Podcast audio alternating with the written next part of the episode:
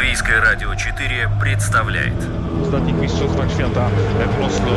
Liberec Стартовый свисток, первый пас и бегущий секундомер приближают спортсменов к заветной мечте. Подрев трибун своим стремлением к победе, они дарят нам уникальное зрелище и открывают мир невиданных возможностей. Голы, очки, секунды, личности и командный дух, фанаты и закулисье. Пятая дорожка.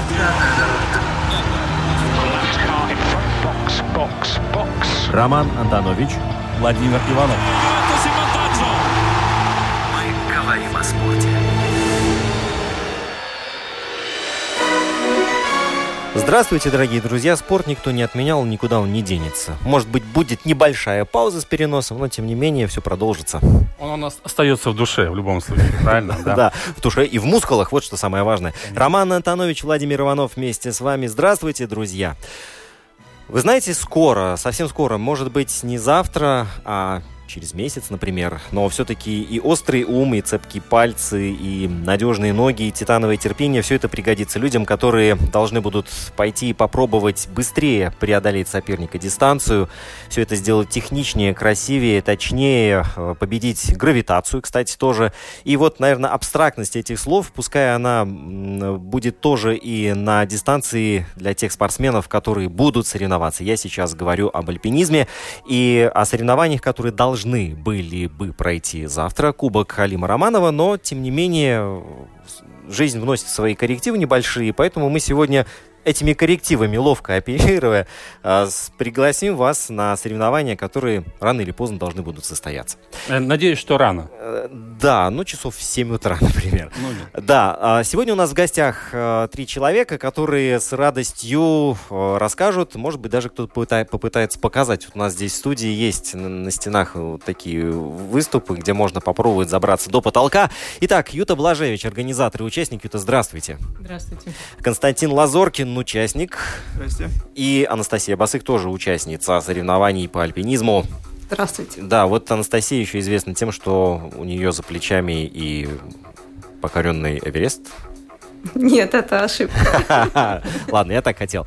Итак, Роман, скажем так, у каждого в жизни должен быть свой Эверест. А какой он там, э, где он находился, это уже... а может быть даже и несколько, кстати. Это философский вопрос на самом деле. Да, так и есть. Итак, друзья, э, ваши вопросы, комментарии, все, что касается альпинизма, да и вообще, может быть, мира спорта, можете писать нам на э, домашней странице lr4.lv, кнопка «Написать в студию». Потом э, также мы доступны будем в Инстаграме, посмотреть фотографии наших сегодняшних гостей.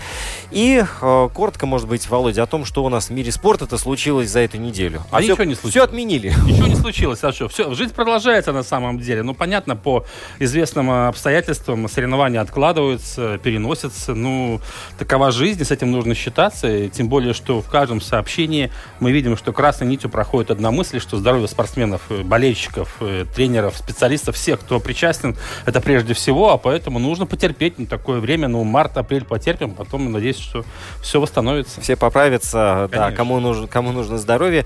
И поэтому, как бы, менять календарь э, приходится организациям. Вот можно будет и проверить, кто как себя ведет в такой критической ситуации. Допустим, э, меня поразило то, что руководство э, Формулы-1 было не готово к такому повороту событий, поэтому у них какой-то хаос наблюдается в действиях и в принятии решений, в отличие от команды Макларен, которая сразу поняла, что так, один механик у нас заболел, все, значит, ставим точку, и мы э, самоликвидируемся на ближайший, э, на, на ближайший уикенд. Но на самом деле все не так просто, потому что, да, заболел один человек одной из команд, та отказалась участвовать Макларен, но вот тут на днях появилась информация, что Льюис Хэмилтон контактировал с женой премьер-министра Канады Трюдо, госпожой Трюдо, а значит, какие-то варианты тоже возможно. Конечно, лучше перенести, ничего страшного не случится, будет перекроен календарь, там что-то поменяется, но лучше сейчас не рисковать.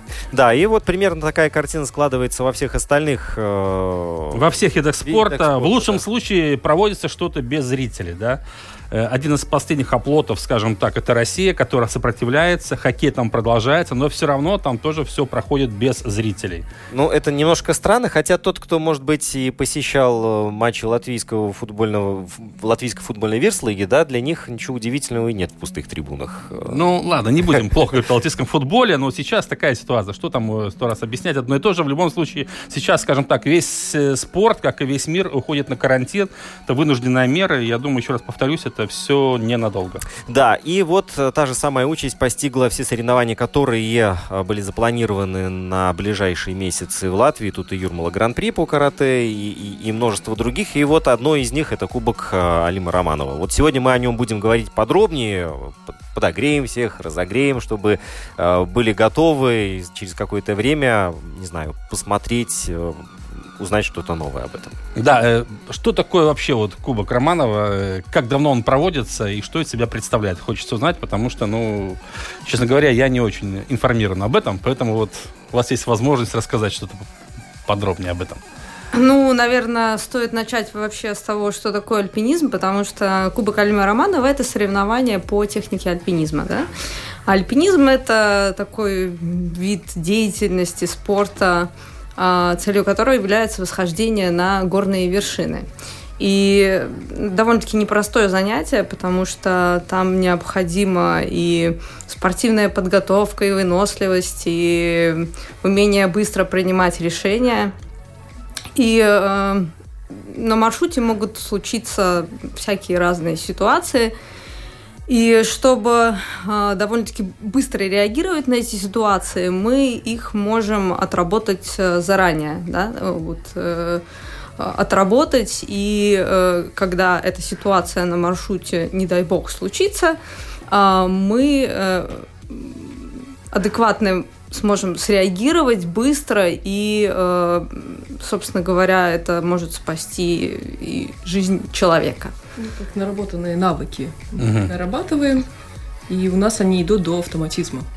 То есть, то есть, когда стрессовая ситуация, организм работает более четче собрано, ну, да, потому да, что да. у вас есть какие-то наработки, вы это делаете четко. Да, вопрос такой, который напрашивается сам собой вначале. Вот вы говорите, техника альпинизма, маршруты, да, э, на этих соревнованиях, что из себя представляет маршрут, потому что, ну, э, Латвии не повезло в смысле возвышенности, скажем так, гор. Э, как вы моделируете эту ситуацию на своих соревнованиях, вот на этих? Это искусственное, да, получается? А, да, мы проводим эти соревнования на искусственной стенке. А, у нас э, на этих соревнованиях есть э, обычно там 8-9 дистанций, и они моделируют, собственно говоря, э, ну, на искусственном рельефе какие-то реальные проблемы. Например, например, это самое простое это обычное скалолазание – а, у нас есть стенка, на которой есть э, зацепки, и, собственно говоря, по этим зацепкам можно э, залезть на там, где-то 8-9 э, метров. И в зависимости от того, как расположены эти зацепки на стене, маршрут или легкий, или простой. Да? А еще есть такие дистанции, например, как драйтулинг. Да? Драйтулинг э, вот в, на э, обычном рельефе э, это восхождение при помощи э, ледовых инструментов. Они еще называются ну, ледорубы, но это не совсем ледорубы, это уже более продвинутая версия. И Э, используется это тогда, когда, например, э, рельеф, на рельефе очень мало зацепок, либо, например, холодно, и там есть какой-то натечный лед, и поэтому ты э, цепляешься за вот эти зацепки э, не руками, а специальными инструментами. Вот. Угу. Э, наработка навыков. Это очень специфическая ну, да, тема, да, да. что просто так прийти на скалу и попробовать пролезть, ну, может, сильный и с нахрапом залезет, но техника, она, конечно, побеждает все. Поэтому ну, технику конечно, мы нарабатываем да. на искусственном рельефе у нас на. Uh-huh. А в честь кого названы эти соревнования, скажите? Чтобы было понятно, да. Алина Романов. Это один из э, людей, который э, в Советском Союзе в свое время, скажем так, пробил возможность построить, убедил руководство построить стенку в Союзе у нас, э, ну, в Риге. Угу. Это была одна из больших, самых больших э, стен, понимаю, в то угу. время. Это, это давно было, да? Какие годы это были? 1984 год угу. это было, да. И где-то стенка появилась у нас в Риге? Это на Ломоносово в Все авиационном понял, да. институте. Да, да. Угу. да. И она до сих пор находится там, на Ломоносова один. То есть место с богатыми традициями получается? Более чем. Ну, на самом деле, это вторая стенка в Союзе вообще, да, была придумана, ну, не придумана, а построена в Риге. И в то время еще вообще не было никаких скалодромов э, ни, ну, нигде. И Сейчас э, скалодромы расположены практически, практически в любом большом европейском городе, их э, очень много. А наша стенка, это, ну, это, был, это были истоки. И сейчас она уже, конечно, перестроена, и она довольно-таки современная.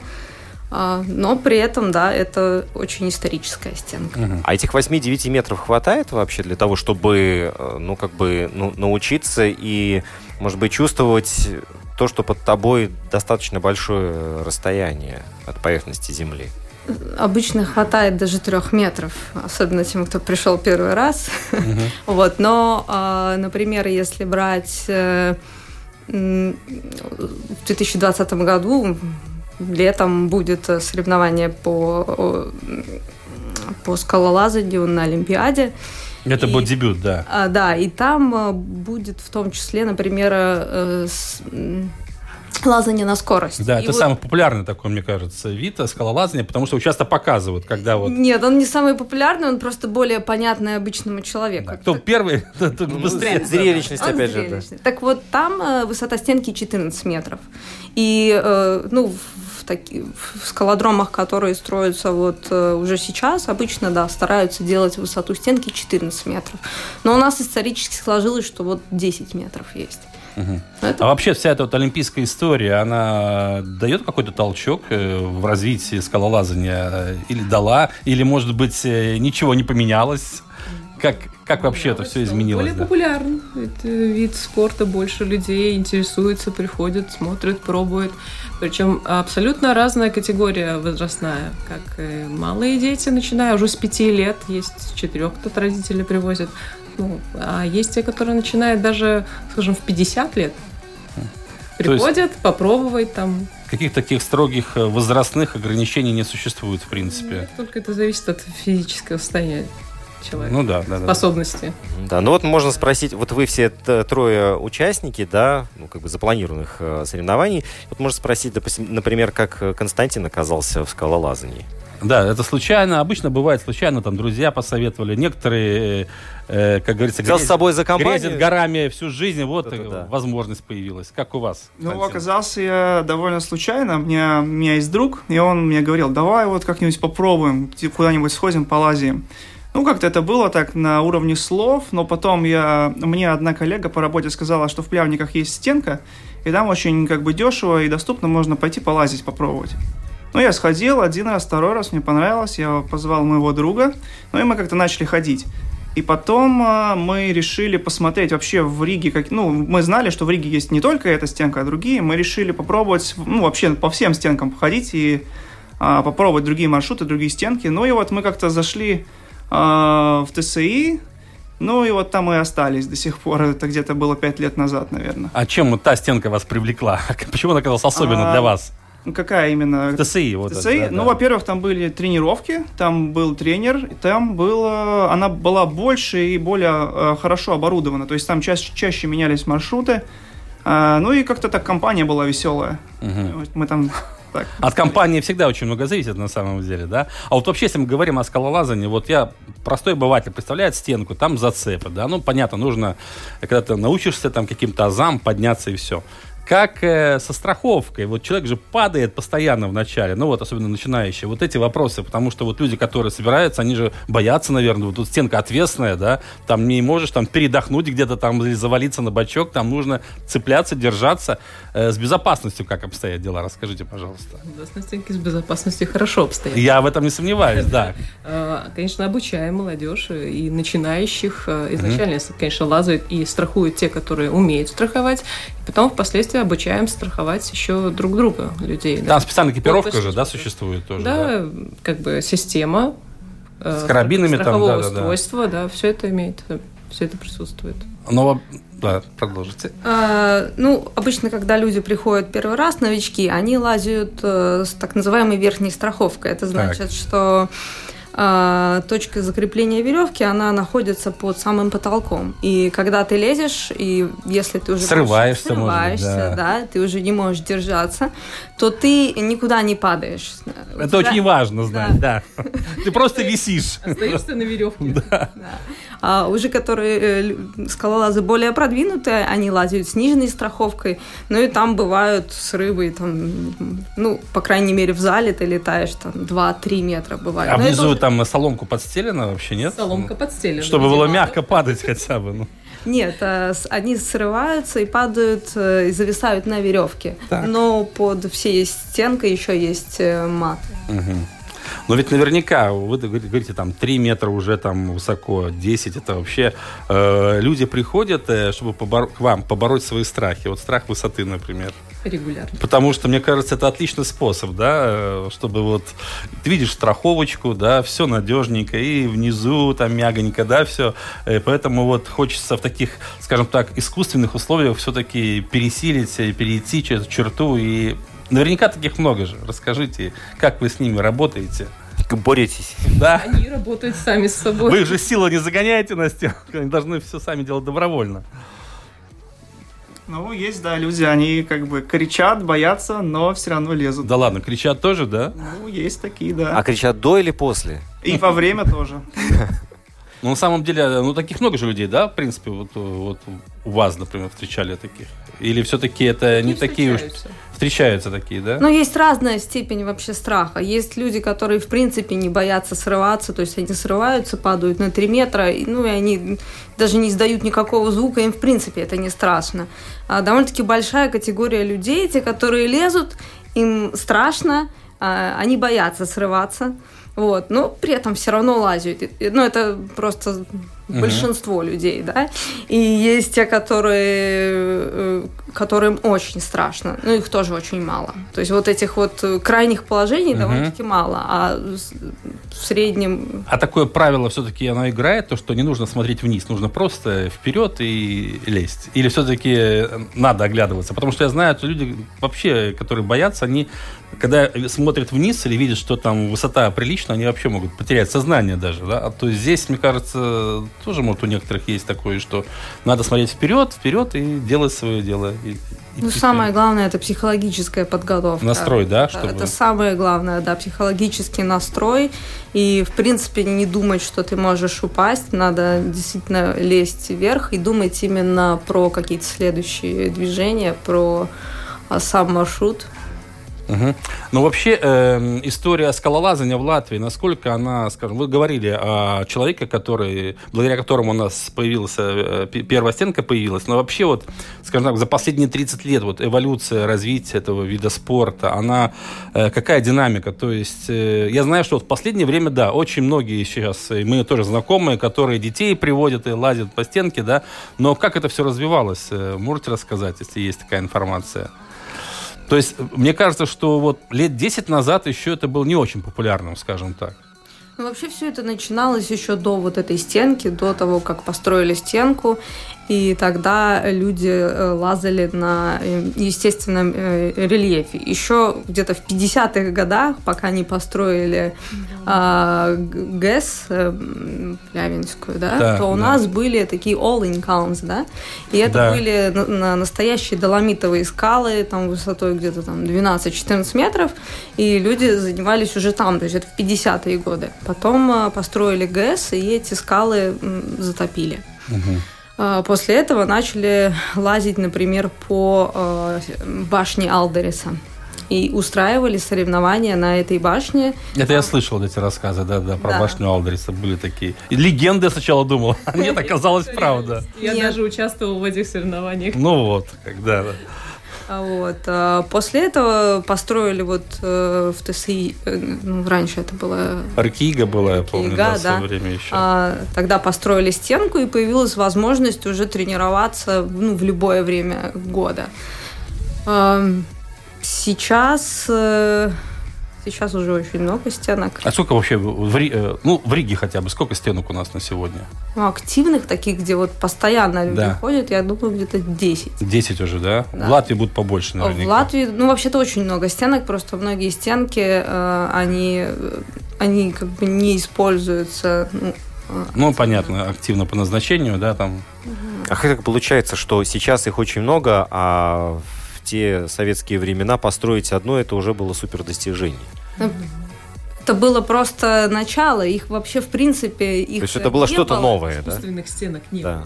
Было в основном люди, которые по естественным рельефам лазали, и люди, ну, страны, где это было, они этим гордились, а тем, где угу. этого не было, они вот было, угу.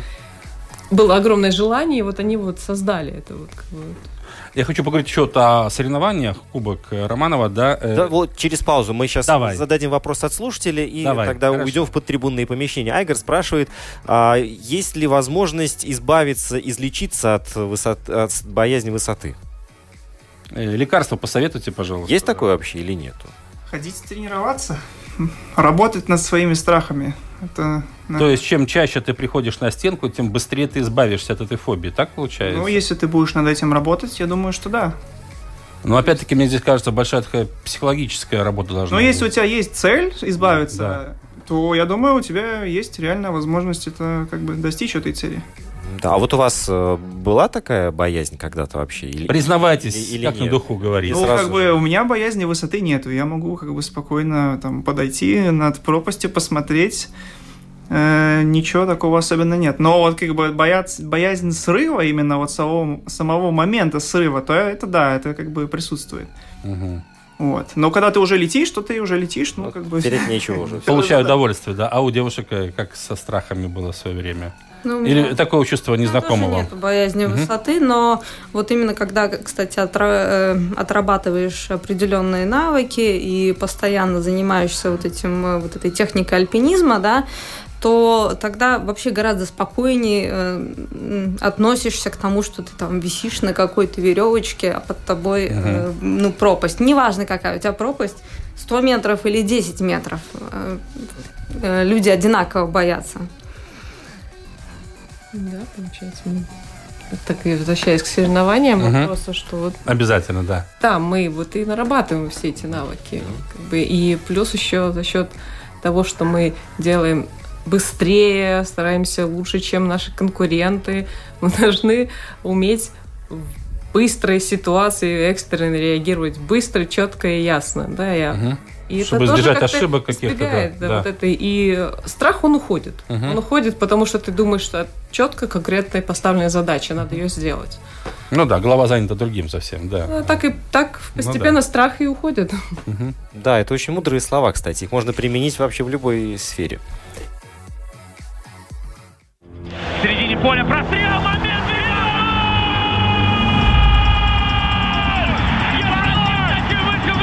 Растворился Тоттенхэм на этом замечательном голландском газоне. Газон этот в замечательном э, состоянии, действительно. Эмблема... Трава в Голландии растет. Да, с ней никогда проблем не было, да.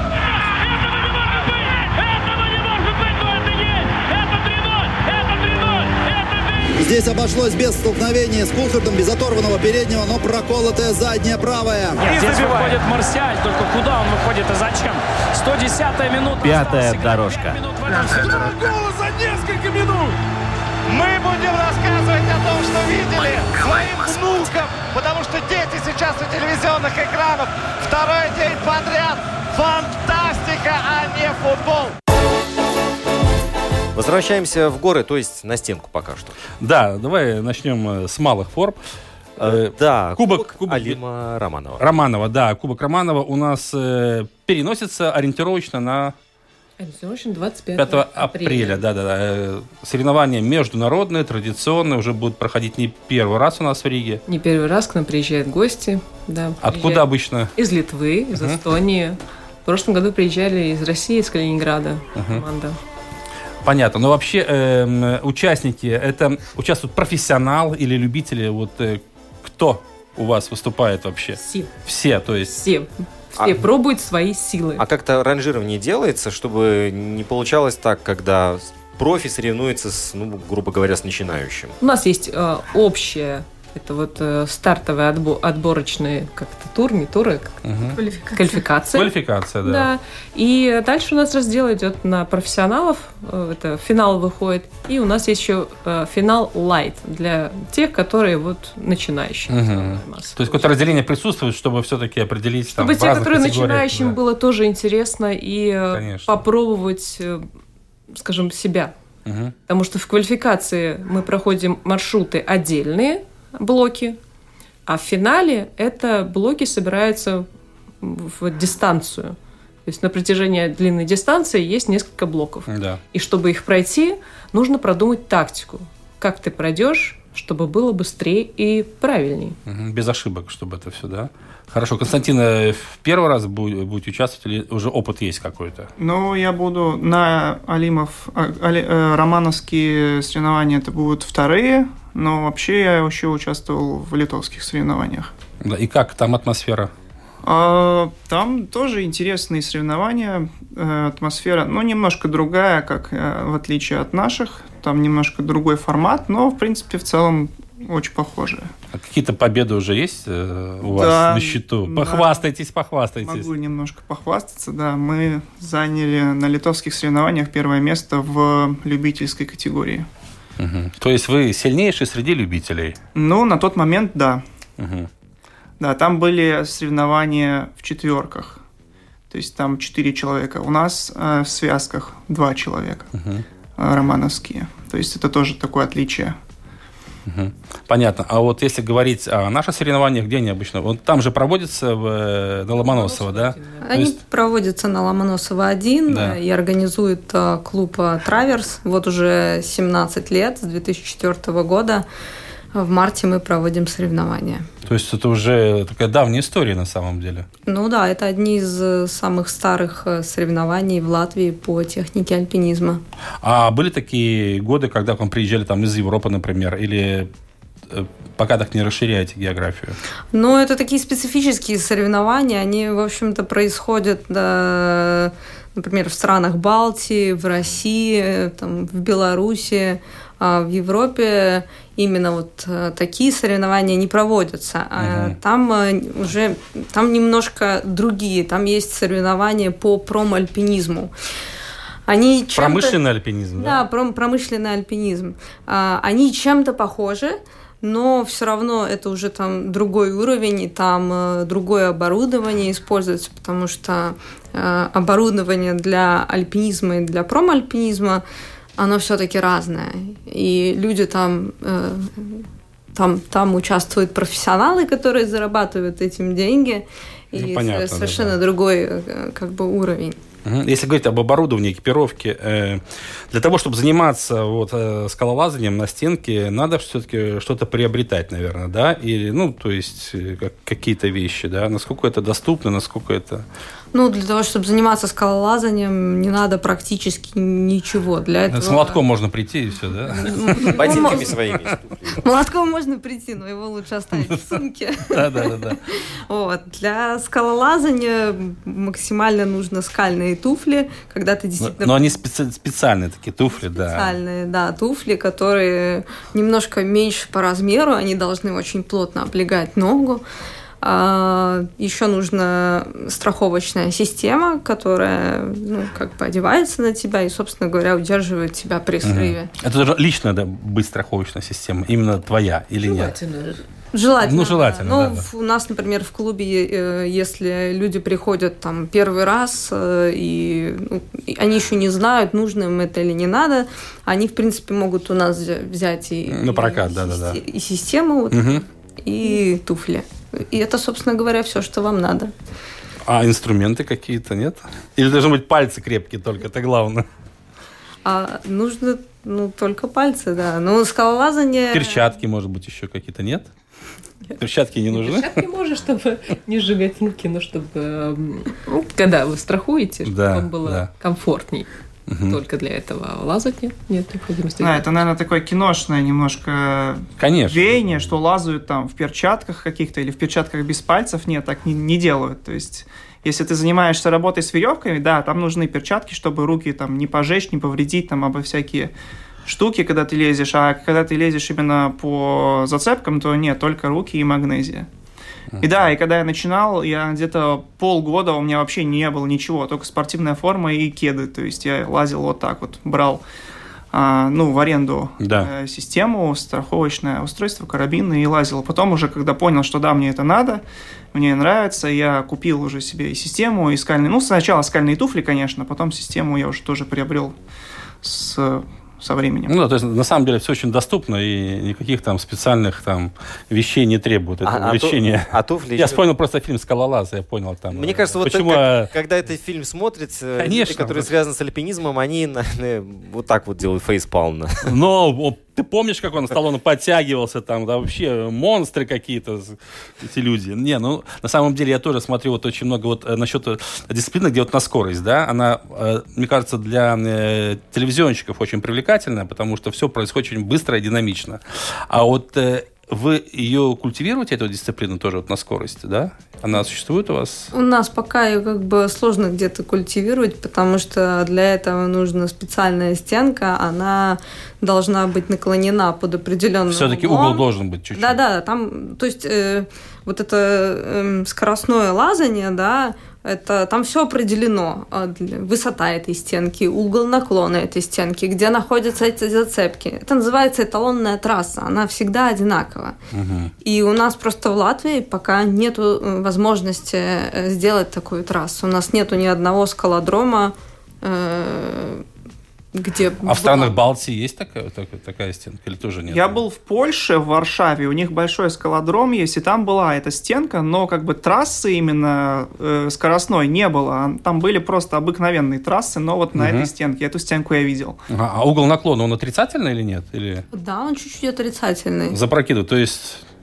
но он именно на вот этой талонной да, трассе, да. он слегка отрицательный. Ага, то есть даже такое вот э, усложнение вообще на самом деле. А у меня вопрос про прохождение трассы. Когда на скорость, понятно, она унифицированная, там все ну, да, одинаковые движения делают, да, чтобы добраться э, наверх. А вот, э, допустим, на Кубке э, Романова, там сколько есть вариантов или сотен вариантов пройти одну и ту же дистанцию?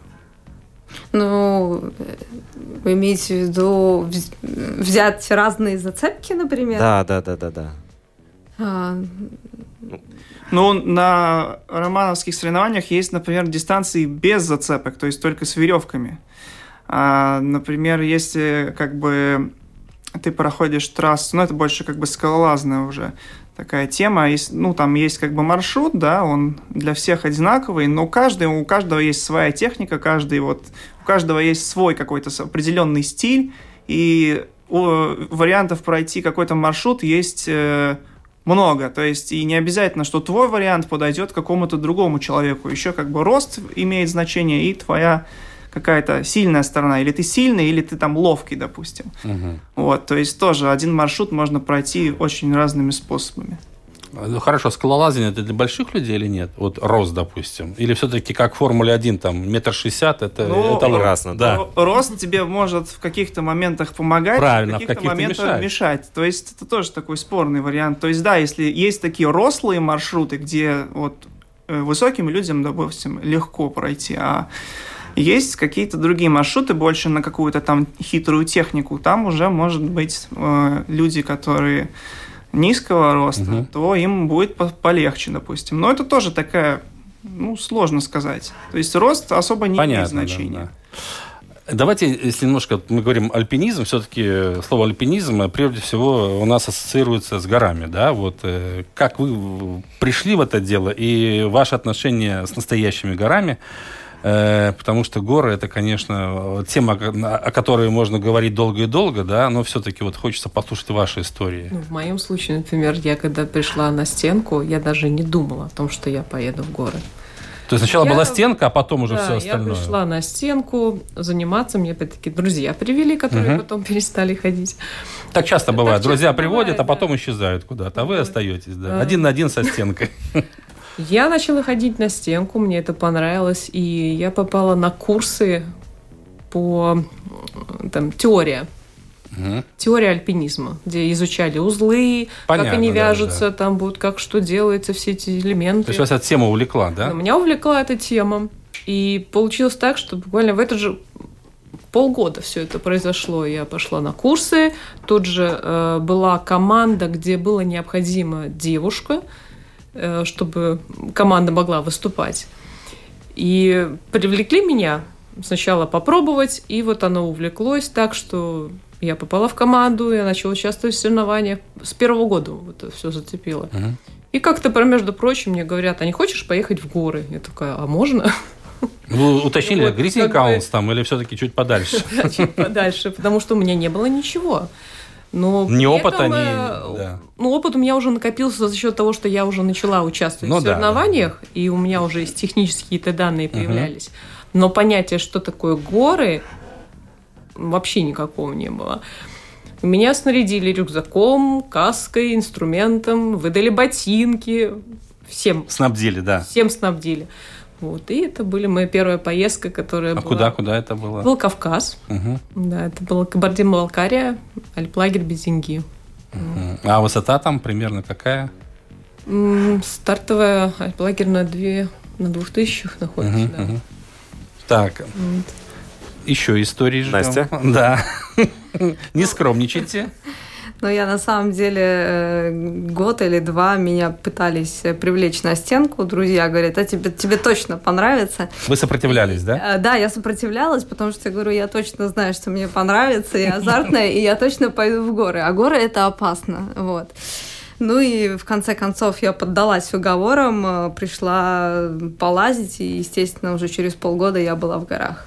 То есть это такой естественный процесс, да, опять от стенки в горы, да? То есть а, э, в каких горах? Тоже там где-то на Кавказе? А, нет, это были Фанские горы, это Таджикистан. Ага. Ну, а на, на, на, это же первые горы ваши, да, получается, вот и Кавказ, и Таджикистан, а история же продолжается, наверняка вы еще ездили куда-то, или как это ли разовая была поездка? Ну нет, с тех пор уже было совершено... Сколько? Ну, говорите, как Более есть. 50 восхождений. Так, а самая высокая точка? Ну, обычно все спрашивают, самая высокая точка. Ну, самая высокая... Самое трудное, хорошо. Самое трудное восхождение. Вот это же интересно. Куда страшно вернуться? А, ну, мы в основном занимаемся техничным, э, техническим альпинизмом, и там э, э, главную роль играет не высота, Понятно, а именно да. сложность маршрута. Маршрута, да. Да. Но сложность маршрута тоже сложно описать или сказать какую-то категорию, потому что обычному uh-huh. человеку это ничего не скажет. Но, в принципе, мы совершали довольно-таки серьезное восхождение.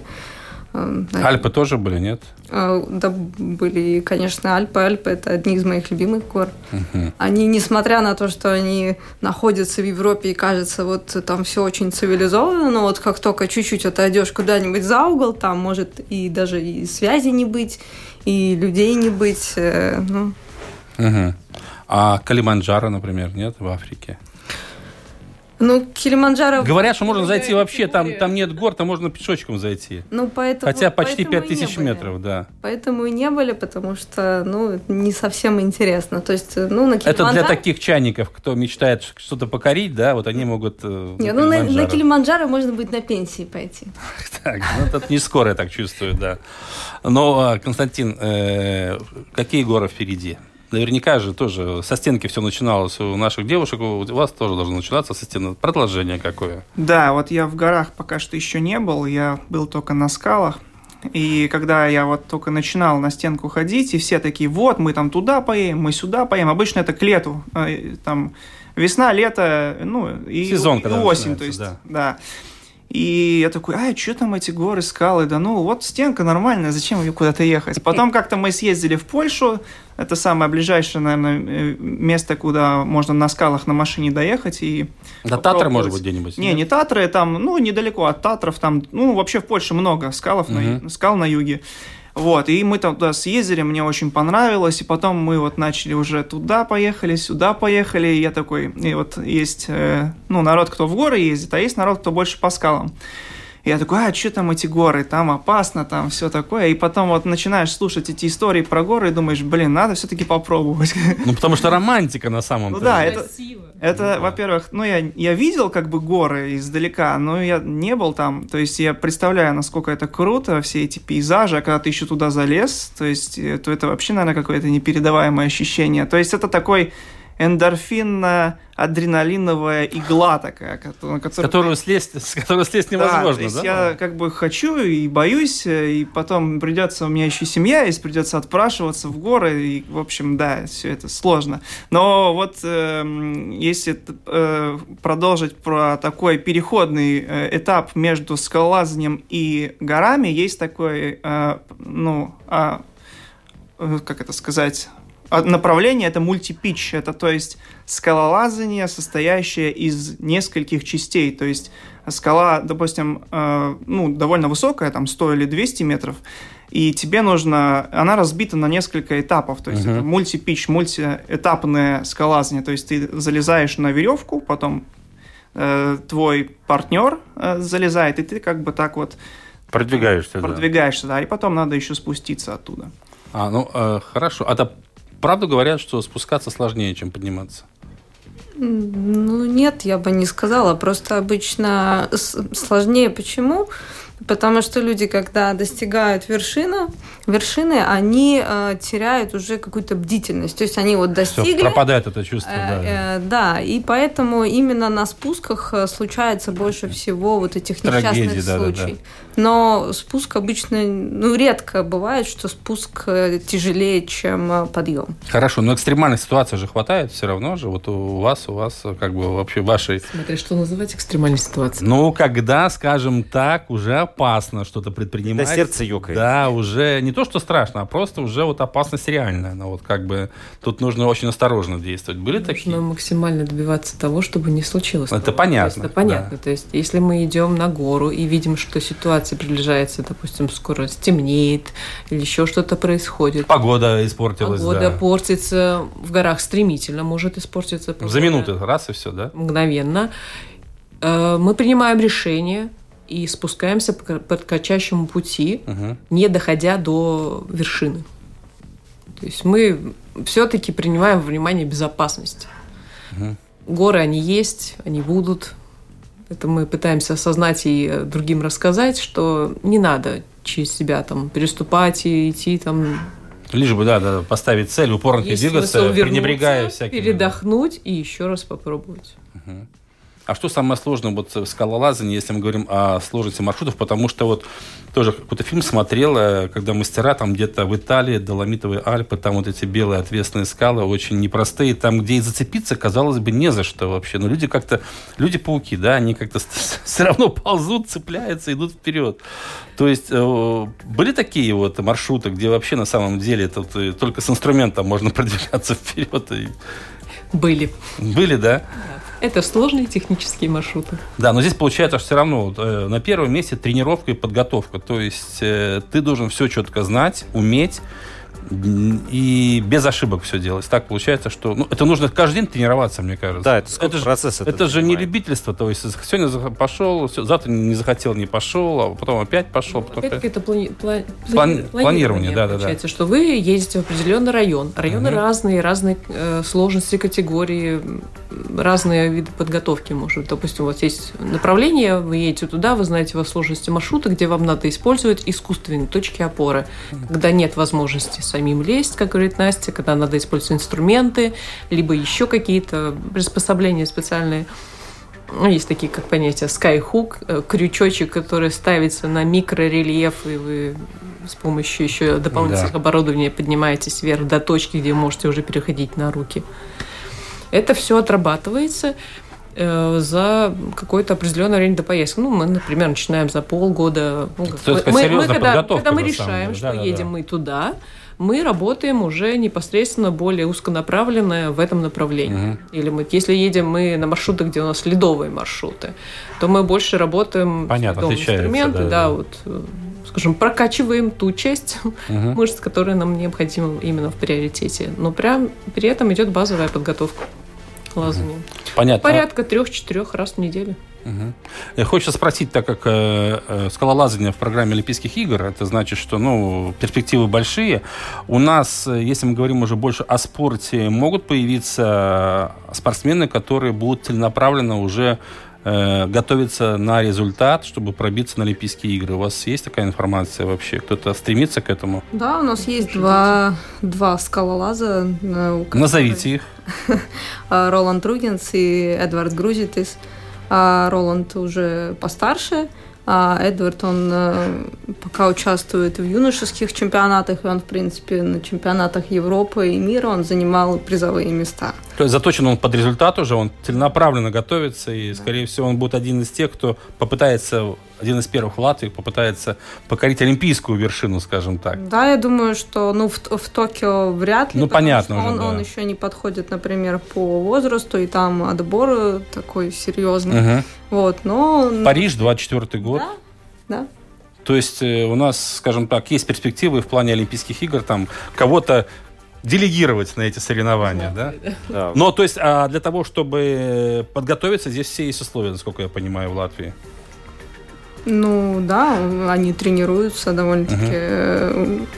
усиленно. Да, а вот с тренерским штабом, вот, вот это тоже Да, важный вопрос момент. очень такой болезненный. Специалисты, тренеры, как у нас здесь обстоят дела? Последние несколько лет в лучшую сторону, скажем так, угу. так как это стало развиваться и стал интерес у людей, и также подросло поколение, которые, э, скажем так, закончили высшее заведение тут угу. вот есть учебное, да, да, учебное, да, и есть те, которые курсы закончили, чтобы именно вот тренировать людей, как вот тренерское направление. И оно развивается и до сих пор еще очень популярно, и люди занимаются этим. И это получается на тренировках у нас больше есть возможность с тренером работать.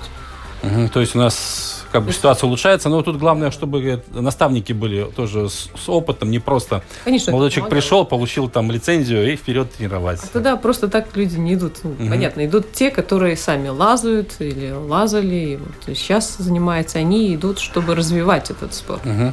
Люди, еще, которые работают душой. Да, еще короткий вопрос буквально. Вот э, когда вы совершаете восхождение, где-то выступаете, вы это все делитесь этим там в социальных сетях, видео снимаете какие-то? Потому что, мне кажется, сумасшедшие кадры должны получиться там. Вы где-то там в походе, где-то еще. Сейчас это популярная эта вещь. Без этого сейчас никак. Не всегда получается достать камеру. Не всегда, да? А куда же, даже если прикрепить на, на, на шлем куда-то. На... Да. да. А, ну. Да, Константин, давай. Да, да ну, я немножко увлекаюсь видео и фотосъемкой, и э, я тоже увлекаюсь скалолазанием, и иногда хочется вот что-то заснять такое интересное, или такое смешное, или серьезное, но сталкиваюсь вот с таким, э, с такой сложностью, то есть либо ты лезешь, либо ты снимаешь. То да, есть хват... сложно и лезть, и снимать. То есть э, и как бы кайф от лазания либо ты получаешь, либо ты, э, собственно говоря, занимаешься именно съемкой. То есть очень сложно так это все спланировать. То есть и то, и другое. Соединить, да-да-да. Да, но все равно мы стараемся, да, делать какие-то видеоотчеты, снимать угу. Какие-то, может быть, ну не настолько профессиональные ролики, как можно увидеть там на Ютубе, да. Но все равно а, что-то. Но да. мы стараемся, да, мы как Молодцы. стараемся стараемся запечатлить э, хотя бы как-то, что мы вот туда для съездили, истории, для да, истории. даже хотя Друзья, бы для своей... время ставить точку в нашей программе. Вот так вот внезапно все завершается. Владимир, Владимир Иванов, Роман Антонович программу подготовили. Юта Блажевич, Спасибо большое, организатор Спасибо большое. участник. Да, и участники соревнований Константин Лазоркин и Анастасия Басык. Спасибо, спасибо что вы Настя, пришли. Костя, большое спасибо. спасибо. Месяц пролетит быстро. Да, встречаемся на стенке. Обязательно. Спасибо.